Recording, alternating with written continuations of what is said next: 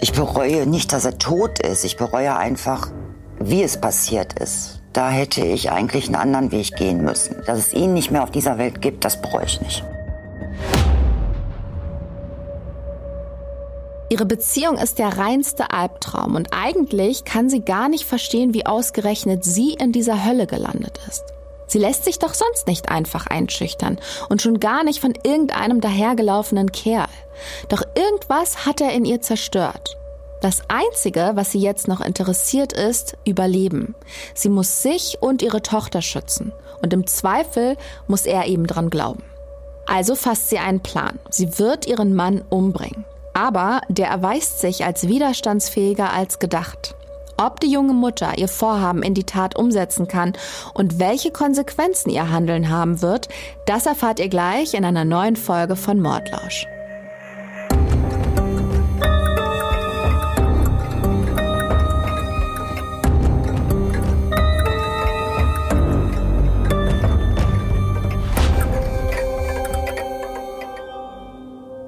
Hallo ihr Lieben, mein Name ist Gollner und ich freue mich auf eine neue Folge Mordlausch mit euch. Ich habe heute wieder einen deutschen Fall mitgebracht und auch dieses Mal beschäftigen wir uns mit der Frage, ob es sich bei der Tat um einen Haustyrannenmord handelt oder nicht. Mein Team und ich haben wieder recherchiert, was das Zeug hält. Ich habe jede Menge interessanter Infos für euch rausgesucht. Und eine Besonderheit dieser Folge ist, dass die Betroffene selbst zu Wort kommen wird.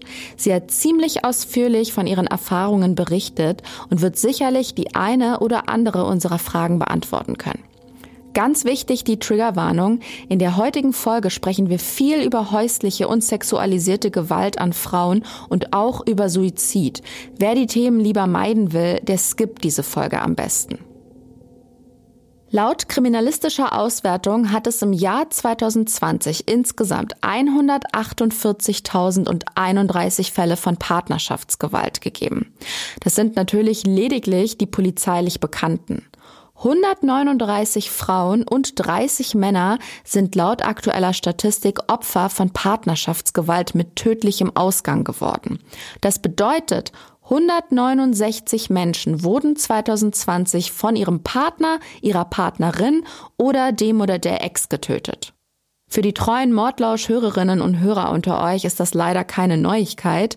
Wir haben hier schon häufiger über Partnerschaftsgewalt geredet und wir haben auch schon ein paar Mal die sogenannten Haustyrannenfälle besprochen. Da der letzte nun aber schon wieder eine ganze Weile her ist, frische ich unser Gedächtnis mal ein wenig auf. Von einem Haustyrannenmord wird häufig gesprochen, wenn eine Frau ihren Partner tötet, um dessen Misshandlungen zu entkommen. Ein Tyrann ist ja ein Gewaltherrscher, ein Despot und das Wort Tyrannenmord bezeichnet die Tötung eines solchen, zum Beispiel bei einem Attentat. Ein Haustyrann ist also im übertragenen Sinne der Gewaltherrscher zu Hause.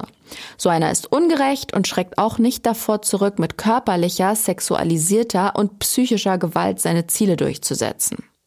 In unserer allerersten Haustyrannenfolge haben wir zu Beginn über ein Urteil aus dem Jahr 2003 gesprochen. Nur ganz kurz zur Erinnerung. Eine Frau hat ihren Ehemann im Schlaf erschossen. Der Tat ist ein 15-jähriges Martyrium voller körperlicher Gewalt und Erniedrigungen vorausgegangen und das Gericht hat die Erlebnisse der Frau schließlich strafmildernd angerechnet und sie trotz der heimtückischen Tötung im Schlaf zu viereinhalb Jahren Haft verurteilt. Normalerweise gibt es auf Mord lebenslänglich, also 15 Jahre. Wer die Folge verpasst hat, kann sie natürlich immer noch hören. Das war die Nummer 20. Doch unser heutiger Fall unterscheidet sich grundlegend von dem eben beschriebenen. Die Tat, über die wir heute sprechen, ist von zwei Menschen begangen worden. Von der Ehefrau des Toten und von ihrem Geliebten. Letzterer hat sogar geschossen. Der Jurist Burkhard Benneken hat sich mit dem Fall auseinandergesetzt und er erklärt uns, inwieweit die Mittäterschaft des Liebhabers einer Einordnung als Haustyrannenfall im Weg stehen könnte.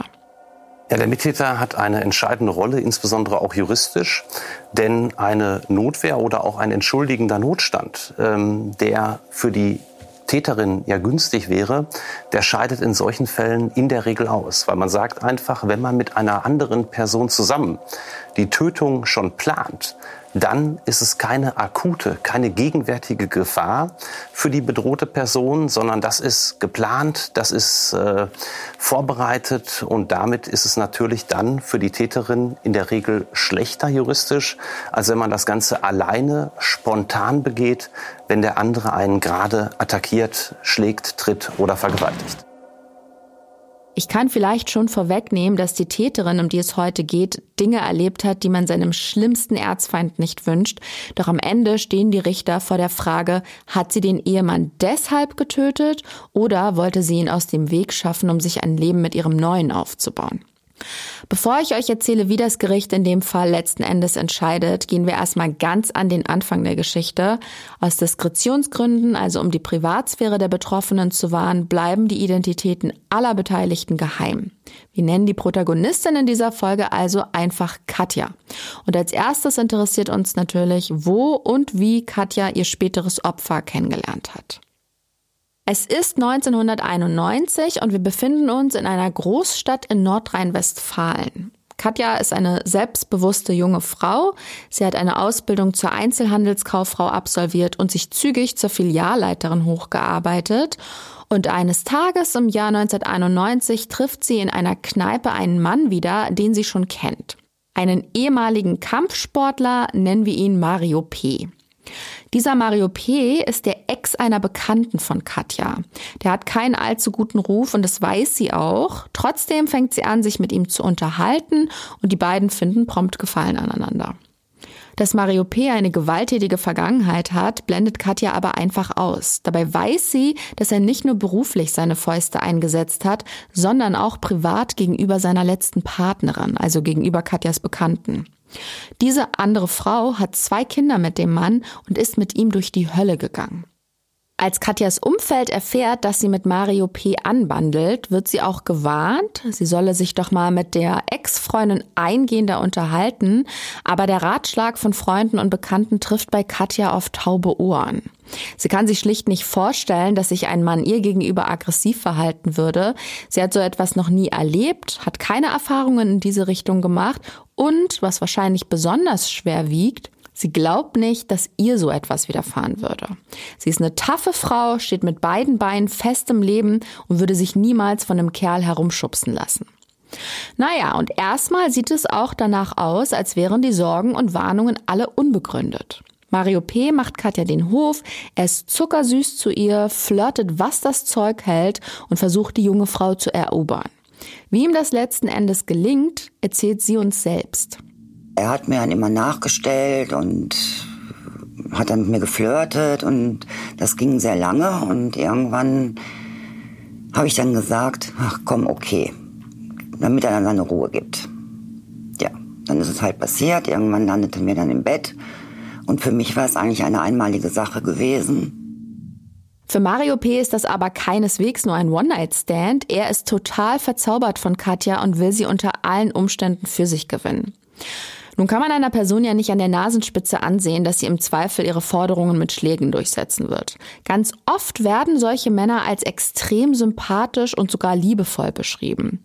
Es beginnt nicht mit Angst und Schrecken, der Mann bemüht sich zunächst, macht Komplimente und Geschenke und sobald sie sich auf ihn einlässt, kommt es im Laufe der Zeit dann zu Beleidigungen und schließlich zu körperlicher und oft auch sexualisierter Gewalt.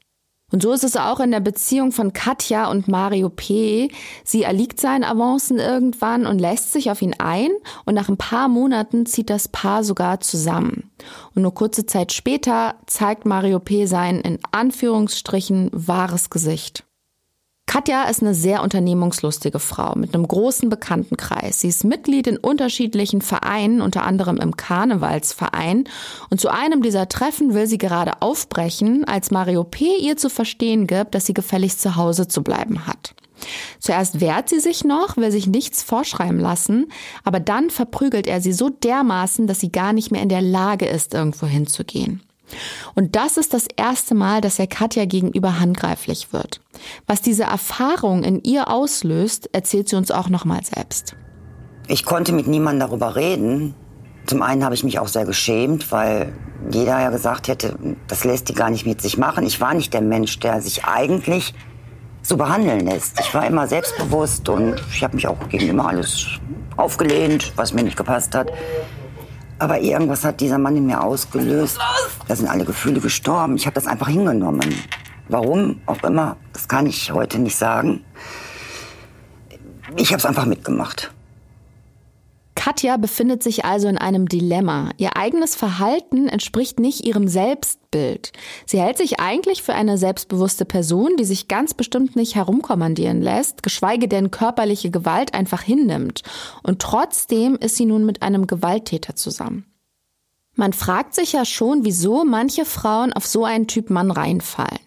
Die forensische Psychiaterin Dr. Nala Saime erklärt, zum einen gibt es Frauen, die häusliche Gewalt bereits aus ihrer Kindheit kennen, für die ist ein gewalttätiger Mann sozusagen was Normales. Das trifft vermutlich nicht auf Katja zu. Sie hat ja vorhin erklärt, dass sie vor Mario P. keine Erfahrung mit aggressiven Männern gemacht hat. Und dann gibt es Frauen, für die ist es ein Zeichen von Männlichkeit, wenn eine Person sich durchsetzen kann. Diese vermeintliche Selbstsicherheit des Mannes wird der Frau dann schlussendlich zum Verhängnis, weil der sich natürlich früher oder später auch ihr gegenüber durchsetzen wird. Im Zweifel eben auch mit Gewalt, indem der Mann zum Beispiel laut, ausfallend oder auch handgreiflich wird. Die Gerichtsreporterin Gisela Friedrichsen hat sich eingehend mit dem Fall beschäftigt. Sie kam auch schon in unseren vorherigen Haustyrannenfolgen zu Wort und sie beschreibt es wie folgt der Mann würde im Extremfall über die Frau verfügen wie über eine Leibeigene. Eine eigene Meinung oder gar eigene Wünsche und Vorstellungen, wie die Beziehung zu sein hat, lässt so einer nicht gelten. Schläge und auch sexualisierte Gewalt gehören für Katja fortan zum Alltag. Im Jahr nach ihrem Kennenlernen, also 1992, erwartet sie dann ihr erstes Kind von Mario P. Für sie ist die Schwangerschaft jedoch ein Lichtblick. Sie hofft, dass ein Baby die Beziehung kitten kann.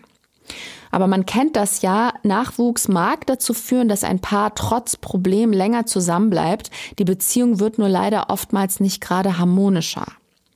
Mario P. freut sich zwar angeblich auf das Kind, aber das hält ihn nicht davon ab, seine schwangere Freundin zu verprügeln. Laut Katja will er dem Ungeborenen schaden. Sie sagt sogar, er habe gewollt, dass das Kind mit einer Behinderung geboren wird, damit er sie dafür verantwortlich machen kann. Ob er da wirklich so kalkuliert vorgeht oder sich einfach nicht beherrschen kann, weiß ich aber nicht. Fakt ist, die werdende Mutter muss sich nicht nur Sorgen um ihr eigenes Wohlergehen machen, sondern nun auch um die Unversehrtheit ihres Kindes. Mario P. tritt und schlägt weiterhin auf seine Freundin ein, auch während sie schwanger ist. Und das hinterlässt natürlich Spuren.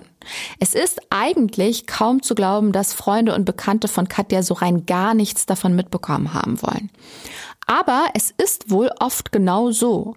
Wenn das irgendwann rauskommt, wie zum Beispiel nach einem Tötungsdelikt, sind die Angehörigen extrem überrascht und schockiert. Da fallen dann Sätze wie, das hätten wir dem nie zugetraut oder das glaube ich einfach nicht. Denkbar ist allerdings auch, dass das Umfeld eher die Augen vor der Realität verschließt. Man mischt sich nicht in die Angelegenheiten anderer ein. Im Februar 1993 kommt die Tochter von Katja und Mario P. auf die Welt. Das Mädchen ist trotz der psychischen und körperlichen Belastung der Mutter gesund und munter. Die Schläge und Tritte in den Bauch haben ihm glücklicherweise keinen Schaden zugefügt. Von einer harmonischen Beziehung sind Katja und Mario P. dennoch nach wie vor weit entfernt. Als wäre das Zusammenleben mit Mario P. nicht schon schwer genug, hat der nun auch noch eine üble Spielsucht entwickelt. Wobei nicht ganz klar ist, ob er die vorher schon hatte. Möglich wär's. Ein Teufelskreis, denn dadurch verliert er mehr, als er gewinnt und bringt seine Familie in eine finanzielle Notlage. Er verschleudert das Ersparte, das eigentlich für die Babyausstattung gedacht war, in der Spielhalle oder auch im Bordell. Teilweise ist es so schlimm, dass Katja sich nicht mal mehr Lebensmittel für das Kind leisten kann. Nach einigen Jahren schöpft Katja 1998 dann erneut Hoffnung und zwar kann sie ihren Lebensgefährten davon überzeugen, eine Eisdiele mit ihr zu eröffnen. Sie will sich selbstständig machen und er soll sie dabei unterstützen. Er stimmt dem Vorhaben zu und verspricht mitzumachen. Katja hofft damit auf einen Neuanfang, auf ein geregeltes Leben mit stabilem Einkommen und zunächst scheint ihr Traum in Erfüllung zu gehen. Welche Konsequenz diese Unternehmung für sie jedoch hat, schildert sie so. Ja, das erste Jahr hat er das gemacht. Das zweite Jahr hat er dann schon gar nicht mehr gearbeitet. Ja, und dann wurde er halt immer größten Wahnsinniger. Dann musste ein dicker BMW her und ich musste für alles unterschreiben. Mario P. nutzt seine Partnerin aus. Er drängt Katja auch dazu, einen Eisbus zu kaufen. Kurz danach muss dann sogar ein zweiter her. Und durch diese zusätzlichen Investitionen wirft das Gewerbe keinen Gewinn ab. Während der Eissaison kann Katja gerade so die Ausgaben decken, aber während der Wintermonate ist das Geld wieder knapp. Sie sieht sich teilweise sogar dazu gezwungen, ihre Mutter um Essen für die Tochter zu bitten. Wirklich alles spricht dafür, dieser Beziehung den Rücken zu kehren, doch zu einer Trennung kommt es nicht. Stattdessen läuten ein Jahr nach Eröffnung der Eisdiele die Hochzeitsglocken. Und man mag an dieser Stelle wieder den Kopf schütteln, weil das als Außenstehende unbegreiflich scheint, aber zu Katjas Verteidigung, Mario P. ist zu allem Überfluss auch noch ungeheuer eifersüchtig. Mit der Hochzeit erhofft sie sich, ihm den Wind aus den Segeln zu nehmen. Der letzte Funke Unsicherheit darüber, ob die Frau ihn sitzen lässt, soll mit einer Ehe quasi im Keim erstickt werden. Er soll sich ganz sicher sein, dass sie ihm gehört. Vor sich selbst rechtfertigt sie die Hochzeit damit, dass ihr Kind dann den Namen ihres Mannes trägt und alles, wie sie sagt, seine Richtigkeit hat. Übrigens hatte das Paar für die Hochzeitsfeier Geld zur Seite gelegt, doch auch das haut Mario P. noch vor der Zeremonie auf den Kopf.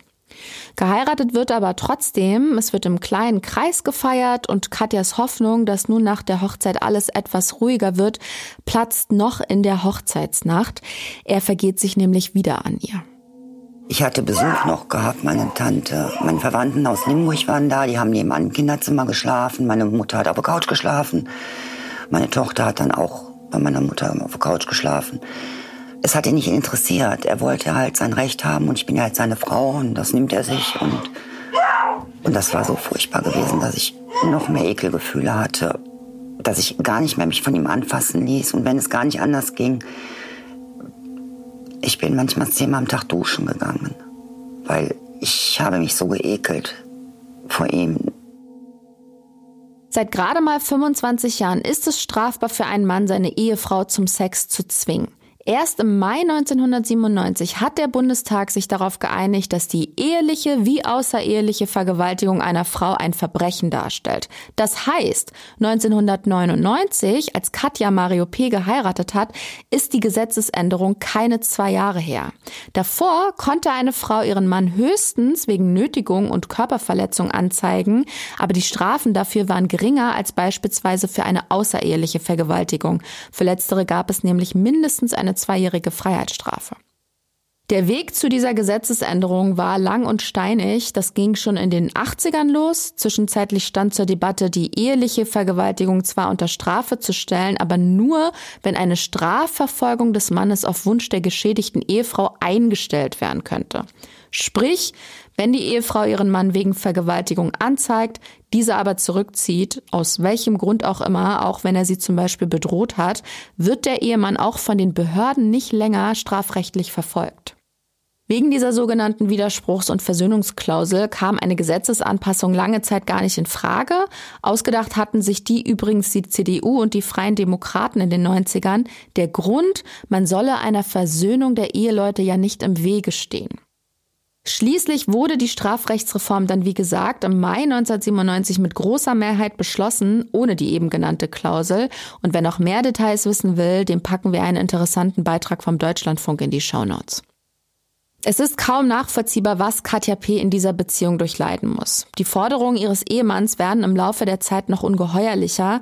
Immer wenn die gemeinsame Tochter mal nicht zu Hause ist, zwingt Mario P. seine Frau, ihn auf Sextreffen zu begleiten. Dort muss sie dann vor Zuschauern sexuelle Handlungen an ihm durchführen. Wenn sie sich weigert, geht er mit ihr weg von der Gruppe und zwingt sie trotzdem zu sexuellen Handlungen. Und zur Strafe verprügelt er sie im Anschluss, weil sie es nicht vor den anderen gemacht hat. Irgendwann kann Katja einfach nicht mehr. Die Demütigung, die unberechenbare Gewalt ihres Mannes treiben sie in die Verzweiflung und sie beschließt, ihrem Leben ein Ende zu bereiten. Sie ist sich sicher, dass im Falle ihres Todes ihre Mutter für das gemeinsame Kind sorgen würde. Sie will natürlich unter allen Umständen vermeiden, dass die Tochter bei einem gewalttätigen Vater aufwächst. Er könnte ja auch ihr gegenüber irgendwann handgreiflich werden. Aber wie gesagt, Katja ist davon überzeugt, dass ihre Mutter das Mädchen aufnehmen wird. Warum, das weiß ich nicht zu 100 Prozent.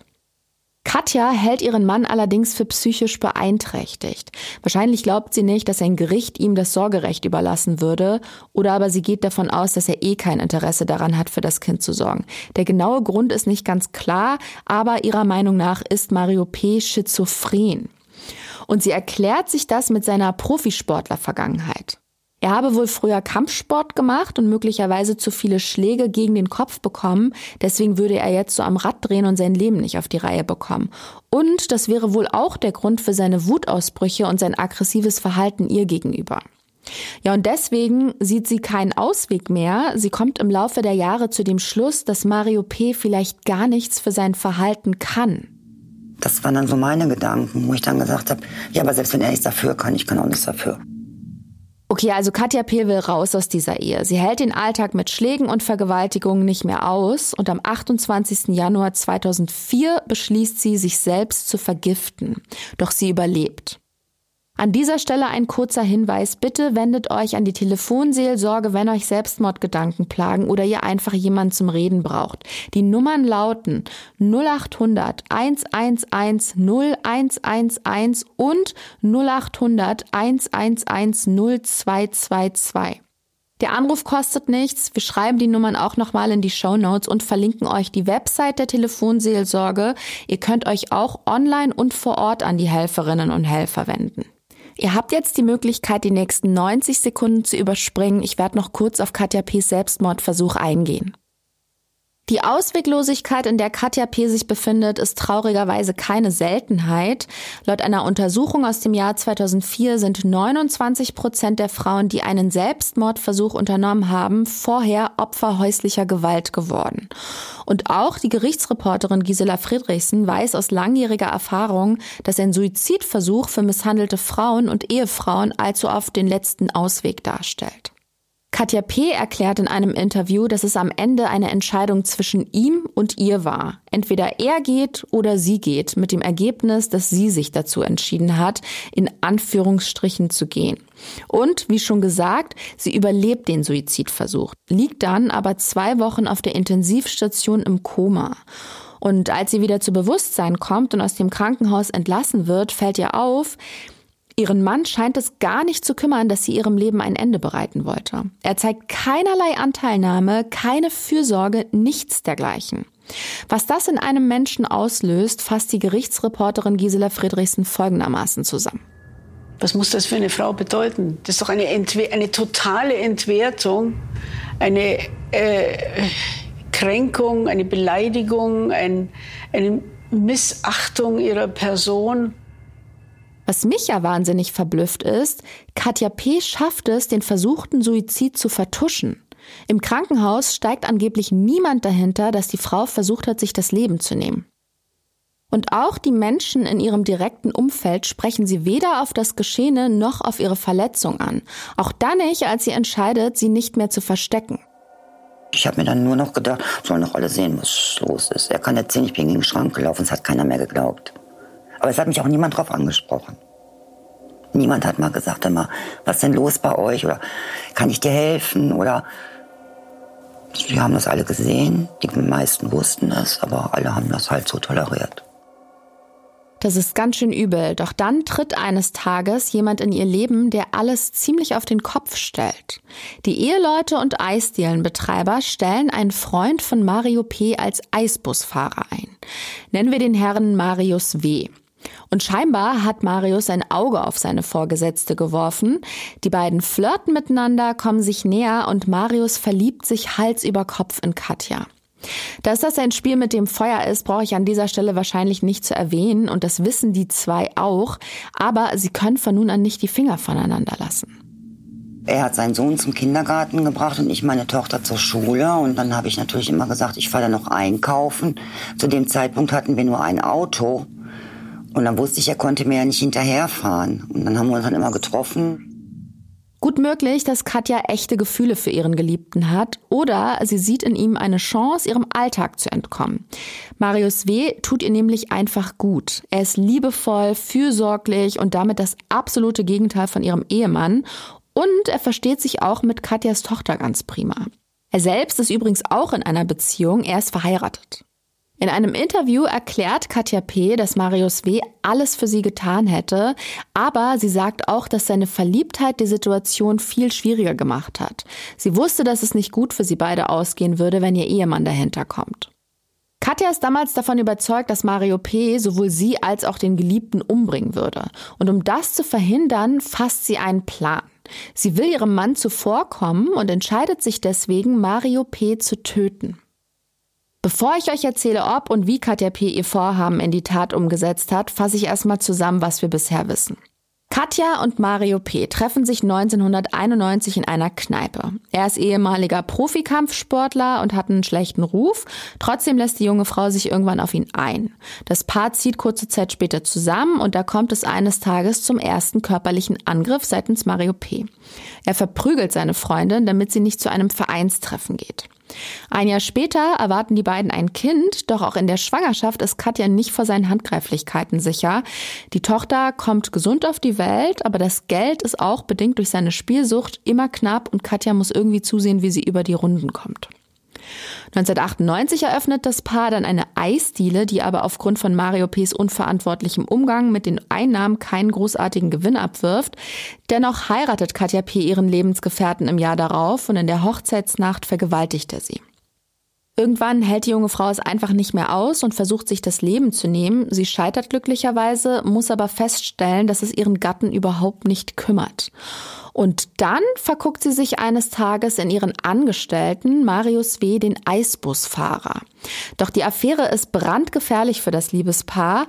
Katja fürchtet um ihr Leben und um das ihres Liebhabers. Und deswegen entscheidet sie sich dazu, ihren Mann umzubringen.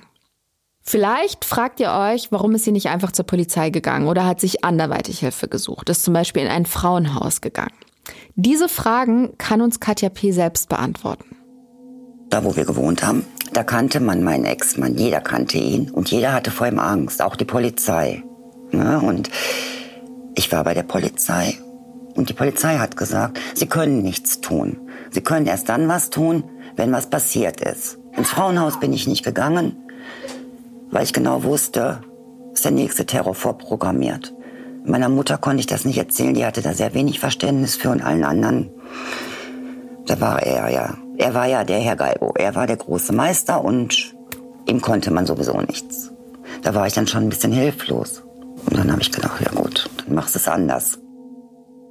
Laut eigener Aussage hat Katja P. also ihre Optionen abgewogen und ist dann zu dem Ergebnis gekommen, sie wird den Mann nur los, wenn er tot ist. In der Konsequenz entschließt sie sich dazu, ihm Rattengift ins Essen zu mischen.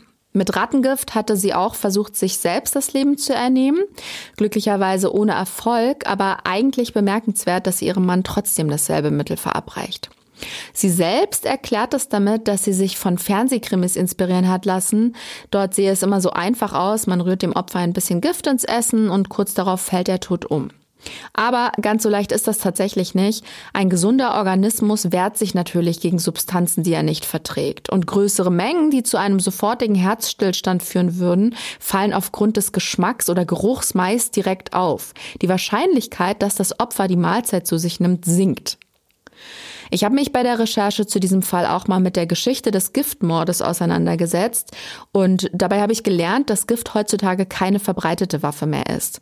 Eigentlich alle Substanzen, ob pflanzliche oder chemische, lassen sich mittlerweile nachweisen. Insbesondere wenn Toxikologinnen und Toxikologen wissen, wonach sie suchen müssen. Man kommt also mit einem Giftmord nicht so leicht davon. Das war vor 200 Jahren noch anders. Es heißt ja, Gift wäre die bevorzugte Mordwaffe der Frau. Aus dem einfachen Grund, da man beim Untermischen einer tödlichen Substanz seinem Opfer ja körperlich nicht überlegen sein muss. Die Apothekerin Dr. Erika Eickermann hat sich eingehend mit Gift als Tatwaffe und mit berühmten Giftmörderinnen auseinandergesetzt. Und sie erklärt in einem Interview, dass Frauen auch früher schon bevorzugt zu Gift gegriffen haben, um sich zu befreien. Also zum Beispiel auch, um von einem gewalttätigen Ehemann loszukommen. Aber auch aus Habgier oder Rache wählen Frauen wohl seit jeher tödliche Mittelchen, wenn sie sich zu einem Mord entschieden haben. Die Gelegenheit habe sich übrigens aufgrund der klassischen Rollenverteilung ergeben. Frauen waren und sind es ja häufig noch immer für die Mahlzeiten und die Pflege innerhalb der Familie zuständig, weswegen sie das nötige Know-how und den Zugang zu Medikamenten und sowas haben. Und das ist bei Katja P. ähnlich. Mario P. erwartet von seiner Frau, dass sie ihm sein Essen zubereitet und serviert, wodurch sie überhaupt erst die Möglichkeit hat, ihm was ins Essen zu mischen. Wer noch mehr Infos zum Thema haben möchte, ich stelle euch ein paar Links in die Show Notes zur Verfügung. Katja P. scheitert jedenfalls mit ihrem Vorhaben. Sie hat Rattengift und auch andere giftige Substanzen ausprobiert, aber Mario P. überlebt die hinterlistigen Angriffe seiner Frau. Aber so einfach gibt die nicht auf. Sie ist immer noch fest dazu entschlossen, ihren Gatten loszuwerden. Ein neuer Plan muss her. Und dieses Mal involviert sie auch ihren Geliebten, Marius W. Gemeinsam überlegen sie sich folgenden Ablauf. Katja P. will ihren Mann nach Ladenschluss nach Hause fahren. Das Ehepaar soll Marius W. mitnehmen. Der würde dann hinter dem Beifahrer, also hinter Mario P. Platz nehmen. Und dort soll er dann darauf warten, dass Katja ein vereinbartes Codewort ausspricht. Sobald sie das Wort Arbeitsamt in einen Satz einbaut, soll Marius W. den ahnungslosen Mario P. von hinten erschießen. Katja P. hat in einem Interview erklärt, dass sie zwar fest entschlossen war, ihren Ehemann zu töten, aber gleichzeitig hat sie sich gar nicht in der Lage gefühlt, jemandem was anzutun. Sie wäre nicht der Typ Mensch, der anderen Leid zufügen könnte, sagt sie. Und als der Plan mit der Vergiftung nicht funktioniert, hat sie scheinbar gemerkt, dass es doch mehr braucht, um Mario P. umzubringen. Woraufhin sie Marius W. also eingeweiht hat. Dr. Saime, die forensische Psychiaterin, hat sich zu dieser Paardynamik folgendermaßen geäußert.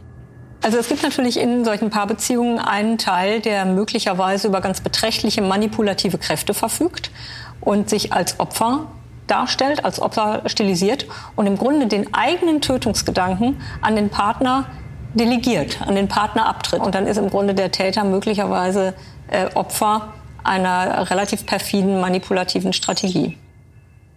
Ja, Katjas Plan geht auf. Sie sagt während der Fahrt das Codewort Arbeitsamt und Marius W. drückt ab. Vier der sechs Schüsse, die Katjas Liebhaber auf deren Ehemann abfeuert, treffen das Opfer durch die Rückenlehne. Mario P. stirbt.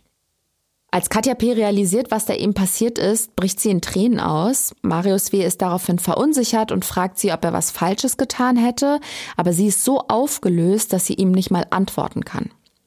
Stattdessen versucht sie das Geschehene zu verarbeiten, ihr schießen alle möglichen Gedanken in den Kopf und vor allem grübelt sie, wie es jetzt weitergehen soll.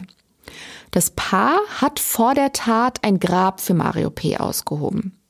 Sie fahren also mit der Leiche zu dieser abgelegenen Stelle, werfen sie hinein und schütten das Loch mit Erde auf. Danach fährt Katja nach Hause. Ihrer Tochter erklärt sie, dass sie ihren Vater in einen Bunker eingesperrt habe, wo er nur noch Brot und Wasser bekäme. Und ihrer Aussage nach ist das Mädchen darüber nicht gerade unglücklich. Mutter und Tochter sind scheinbar erleichtert, dass sie den Haustyrannen los sind. Es fragt zwar niemand nach, wo Mario P. abgeblieben ist, trotzdem meldet Katja ihren Ehemann bei der Polizei als vermisst. Dann geht das Leben erstmal weiter. Sie arbeitet in der Eisdiele und ist rundum zufrieden. Die Nachfragen ihrer Mutter beantwortet sie mit, der ist abgehauen. Für sich selbst hat sie beschlossen, ihr Mann sitzt in besagtem Bunker. Er kann nicht mehr nach Hause kommen und kann ihr nie wieder was antun. Und das ist das Einzige, was zählt. Ja, und erstmal läuft auch alles bestens. Bis dann, ganz plötzlich, am 11. Oktober 2004, also knapp über zwei Monate nach der Tat, die Polizei vor ihrer Tür steht. Marius W. hat in der Zwischenzeit das schlechte Gewissen geplagt. Irgendwann hat er es nicht mehr ausgehalten und hat alles seiner Frau gebeichtet. Die ist daraufhin zur Polizei gegangen und dann dauert es auch nicht lang, bis der Verdacht auch auf Katja P. fällt. Katja wird also festgenommen. Sie bittet eine Freundin, sich um die Tochter zu kümmern und ihrer Mutter Bescheid zu sagen, denn da ist ihr schon klar, dass sie jetzt mit hoher Wahrscheinlichkeit für eine ganze Weile nicht mehr nach Hause kommen wird. Ja, und nun sind wir wieder bei der Frage vom Anfang der Folge angelangt. Was wir über die Vergangenheit des Paares erfahren haben, weiß nach der Verhandlung auch das Gericht. Dennoch handelt es sich bei der Tat um einen gemeinschaftlichen Mord. Das Mordmerkmal der Heimtücke ist erfüllt, denn das Opfer war sich zum Zeitpunkt des Angriffs keiner Gefahr für sein Leben bewusst. Mario P. wurde vom Liebhaber seiner Frau von hinten erschossen. Er hat zu keinem Zeitpunkt damit gerechnet, dass er gleich sterben wird. Er konnte sich nicht verteidigen, er war damit wehrlos. Und auf so ein Tötungsdelikt steht laut Gesetz eine lebenslange Haftstrafe. Aber ist diese Strafe überhaupt gerecht? Hat Katja P. nach allem, was sie durchgemacht hat, 15 Jahre Gefängnis verdient? Und was ist eigentlich mit Marius W.? Man könnte ja meinen, er hätte bloß einer Frau geholfen, in die er verliebt war. Wurde er von Katja P. manipuliert und hat sich deswegen zu der Tat überreden lassen? Oder hat er es aus freien Stücken getan? Hat er eine lebenslange Freiheitsstrafe verdient? Die Richter müssen solche möglichen Haustyrannenfälle immer ganz genau prüfen und das machen sie natürlich auch bei diesem Fall. Ich mach's kurz. Sie kommen zu dem Ergebnis, dass es sich bei der Tötung von Mario P. um keinen Haustyrannenmord handelt. Nämlich, weil Katja P. und Marius W. gemeinsam einen Plan geschmiedet und in die Tat umgesetzt haben. Den genauen Wortlaut des Urteils liest uns Gisela Friedrichsen vor. Dagegen wirkte sich gegen die Angeklagte aus, dass sie den Angeklagten in die Tat hineinzog, mit dem sie bei der Tat vom 8. August 2004 gemeinschaftlich handelte. Gegen sie sprach zudem, dass sie verschiedene Mittel anwandte, zweimal Rattengift, mindestens einmal vermeintliches Digitalis, einmal eine Schusswaffe und die Tat über einen langen Zeitraum plante. Unter Abwägung aller für und gegen die Angeklagte sprechenden Umstände hat die Kammer deswegen auf eine tat- und schuldangemessene Freiheitsstrafe von zwölf Jahren erkannt. Genau, ihr habt's gehört, die Leidensgeschichte von Katja P. findet bei der Urteilsverkündung Berücksichtigung. Sie wird am 15. Februar 2005 zu zwölf Jahren Haft verurteilt. Dieses Ergebnis ist für sie niederschmetternd. Laut eigener Aussage ist sie im Anschluss erst einmal schwer erkrankt. Und zwar, weil sie da überhaupt erst angefangen hat zu verstehen, was sie da angerichtet hat und vor allem, was jetzt auf sie zukommen wird. Aber sie sagt auch, dass sie während ihres Gefängnisaufenthalts zumindest körperlich wieder gesund geworden ist. Der Suizidversuch mit dem Rattengift hatte nämlich einige Organe beschädigt. Sie hatte unter anderem eine Blutgerinnungsstörung, aber zumindest diese Leiden sind während ihrer Haftstrafe geheilt. Im Juli 2008 wird Katja P. aus der Haft vorzeitig entlassen. Sie hat mittlerweile einen neuen Ehemann und ein super Verhältnis zu ihrer Tochter. Sie hat wohl auch ihr Selbstbewusstsein und Selbstwertgefühl wieder erlangen können, aber die traumatisierenden Erfahrungen ihrer ersten Ehe wird sie so einfach nicht los. Sie erklärt, ihre Seele und das Herz seien kaputt und werden es auch für immer sein. Ja, und Marius W. wird wegen des Mordes an Mario P. zu einer lebenslangen Freiheitsstrafe verurteilt. Er wird frühestens nach 15 Jahren aus der Haft entlassen. Katja und Marius haben sich übrigens seit der Gerichtsverhandlung nicht mehr gesehen.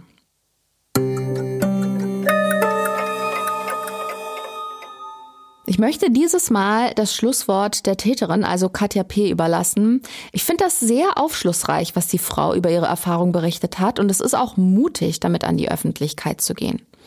Ich persönlich wünsche mir, dass jede Frau, die in einer Missbrauchsbeziehung feststeckt, den Mut und die Kraft findet, einen anderen Pfad einzuschlagen, auch wenn die Ausweglosigkeit im Fall von Katja P. durchaus nachvollziehbar ist. Und ich wünsche mir, wir alle würden etwas mehr auf unsere Mitmenschen achten und Hilfe anbieten, wenn wir das Gefühl haben, ein Mensch durchleidet was ganz Schreckliches daheim. Ich denke, manchmal sollte man sich schon einmischen. Katja selbst sieht rückblickend ihre Tat zumindest teilweise mit anderen Augen. Ich bereue nicht, dass er tot ist. Ich bereue einfach, wie es passiert ist. Da hätte ich eigentlich einen anderen Weg gehen müssen. Aber dass es ihn nicht mehr auf dieser Welt gibt, das bereue ich nicht.